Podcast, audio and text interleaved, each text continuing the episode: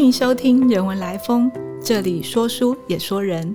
我是中央研究院中国文哲研究所的陈伟芬，今天想跟大家聊聊近代日本的大文豪夏目漱石，以及他去世前对世人的最后忠告——择天去思。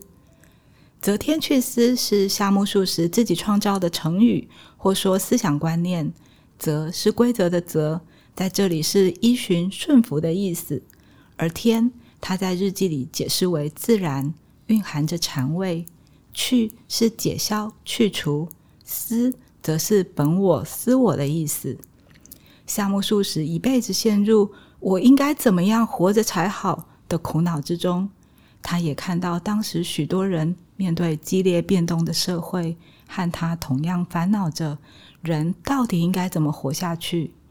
他苦苦思索，来到晚年，经历胃溃疡发作，大量吐血，与死神过招后，在病榻上创造出“择天去思”这句话，作为留给世人的忠告。也就是说，顺应自然的天命，舍弃自我的私欲。为什么夏目漱石会这么说呢？和他成长的社会背景有绝大的关系。德川幕府的最末年，也就是一八六七年，夏目漱石诞生于江户城。第二年，德川幕府倒台，将军还政给天皇，江户城也改名为东京市。改变的不仅仅是他的名字，还有他的样貌。明治新政府以东京为基地，雷厉风行的推动文明开化，将他在短短几年内。改头换面为首善之都，银座铺设了电车轨道，访客络绎不绝，马车在路上穿梭，瓦斯灯和路树装点着整条洋房街，浅草成了娱乐的天堂，游艺业、杂技表演、马戏团、小吃摊、特产店，为人们带来异国风味的游憩趣味。夏目漱石在这样一个飞快西化的东京长大。年幼时的他十分着迷于中国思想文学，总是一头钻进各样的古书汉籍之中，是个不折不扣的小书虫。不过，食衣住行的快速变化让他知觉到，只是读古书汉籍，即使能当上汉学家，还是跟不上时代。由浅草的小学毕业后，他就读以英语授课的第一中学，一度厌倦于英文。被留了级，还特别到神田的英语私塾去加强英语能力。后来，英文成了他的拿手科目，顺利考入东京大学英文系。他和明治另一位文豪正冈子规是无话不谈的好妈子，两人都能创作流利的汉诗、俳句、汉文，一有作品就彼此交换阅读，给予最直率的意见。子规后来没毕业。而数十的毕业成绩却是英文系第一。到东京的高等师范学校、四国的松山、九州的熊本当了几年的中学英文老师。一九零零年，受到文部省的指派，以公费留学英国伦敦。他见识到的伦敦城是一座烟囱耸立、天空满布阴灰雾霾、高度工业化的都市，在他眼里极为丑陋。而且总有煤尘扑眼扑鼻而来。他外出散步时，看见自己吐出来的痰竟是一团黑块，而十分惊吓。当时伦敦的人口大约有五百万，他很纳闷：这些灰尘无时无刻朝几百万市民的肺部里钻，到底造成多大的污染，残害了多少健康？夏目漱石在日本时是个受人称羡的高级精英分子，到了伦敦，夹杂在白人间生活，却总是感觉自己的黄皮肤肮脏的洗刷不掉，一种自惭形秽的悲屈感，携带着孤单、彷徨等诸般情绪，对他扑身而来。他感叹自己就像是五百万油滴里的一滴水，勉为其难，苟延残喘。他感觉擦身而过的白人都以轻蔑的眼光在打量他，使得他总是浑身别扭、不舒服的很，感觉被陌生人歧视、污蔑、嘲笑，形容自己是狼群里的狮子狗，悲怜凄惨。旅居伦敦的七百六十九天，迥异的文化、飞跃的文明样态，强烈撞击着他，让他一日日坠入忧郁的黑洞里，经常一个人关在阴暗的房间里啜泣，给文部省的报告也交了白卷，在人来人往的繁华里，更显得形单影只。他疯狂埋首于文学作品中，却找不到自己远渡重洋的意义。终于黯然回首，搭上返程的船。他对自己发誓：“我一辈子不会再踏上英国一步。”然而，伦敦城的阴冷和白人的高傲，始终在他心里挥之不去。精神耗弱症状以及最终夺命的胃溃疡，也与他寸步不离。人生中最痛苦、最挫折的经验，如果能够挺过去，常常变成生命中最珍贵的淬炼。夏目漱石回到东京后，步上母校东京大学英文系的讲坛，勉为其难的非恢复了创作。然而，他眼看着日本上下为了富国强兵，倾全力发展工业，这固然带动了经济的蓬勃发展。但是小老百姓为了争钱糊口，却得在利益的迷惑、私欲的引诱之间你争我夺。而工业化带来严重的环境污染，许多家庭不得不喝有毒的水，吃长在被污染田地上的食物。伦敦灰扑扑的天空，让夏目漱石惊觉资本主义产业革命的成功。必须付出新鲜的空气、清澈的水源、可贵的健康作为代偿。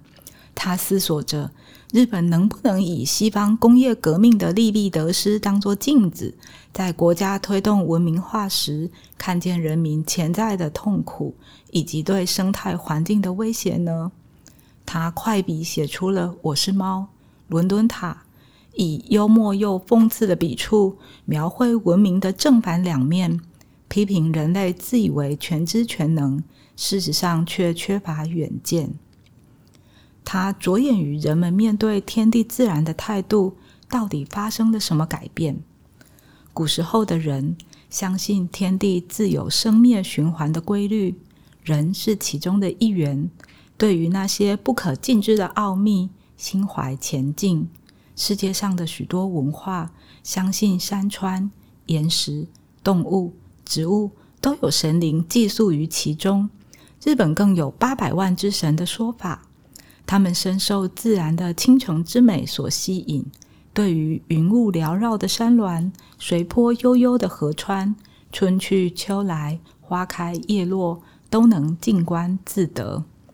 但是，当工业革命促进了科学的发达、机器的发明，人们开始认为自己有能力破解天地自然中的未知。有能力操控天地自然，人不再是森罗万象中渺小的一份子，而自居于天地自然的主人，万物之灵。日本发展工业之后，发生了好几次的公害污染事件，例如铜山附近的流域，鱼儿暴毙，作物枯萎，牲畜莫名其妙的死亡，急速扩大的环境污染，让老百姓付出了宝贵的健康。甚至丧失生命。夏目漱石的困惑是：为了国家的强大，凡夫俗子就得无条件忍受身心的苦楚，别无选择的被牺牲在工业进步的祭坛上吗？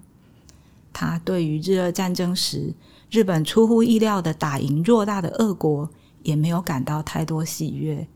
在《草枕》《三四郎》等作品中，他刻画了战争的暴力。人们得共同负担沉重的战争费用，被逼得离乡背井，到异地去谋生活，内心的苦闷和生活的局促，不足为外人道。他的文字也不断的推敲战争与殖民、支配与被支配、胜败与种族歧视之间难分难解的关系。明治维新的重大目标，除了维护国家的独立之外，也十分强调人民自我的觉醒，唯有让国家强大起来，才能免于沦为列强的殖民地；而唯有让人们意识到自我的独特性，才能由个体推动群体走上独立自强。德川武士社会的阶层严明，每个人仿佛是一枚无法为自己发言的小螺丝钉。来到明智的社会，人们才开始意识到自己是与众不同的个体。夏目漱石一度大力宣扬“自我本位”这个词。他说：“自从用自己的双手紧紧抓住自我本位来当做精神支柱之后，我变得难以想象的坚强。一种傲视一切的豪迈气概在我心里澎湃着，为茫然若失的我。”指引了前进的道路，但他仔细观察诸般的世代人情，一再辩证自我本位的意义和得失之后，认为个人免不了利己主义的驱使，人性之恶也不那么容易克服。尤其违背了天地自然的力量，人的内心得不到安顿；违背了社会的规范，得遭受良良心的谴责。因此。他体悟到，与其违抗天地自然，不如以天地自然为师。面对环境的污染、生态系统的破坏，唯有彻底撇除私利私欲，停止予取予求的行为，才能真正谦卑、务实的思索未来的路将通往何方，而自己该如何安顿。夏目漱石的人生在一九一六年落幕。他背负着一个与外面世界格格不入的灵魂，艰辛地尝遍孤独、惶惑、无常的滋味。他为自己广大的读者给出择天去思的提议。他隐去了作为阻隔的人，也没有把天的意涵指点明白。他的留白，也许来自于他终其一生对人性的叩问，从未停留在固定的地方。谢谢你的收听。如果喜欢我们的分享，邀请你按下订阅支持。如果对节目内容有任何想法，欢迎 email 到听众信箱与我们交流。我们下次见。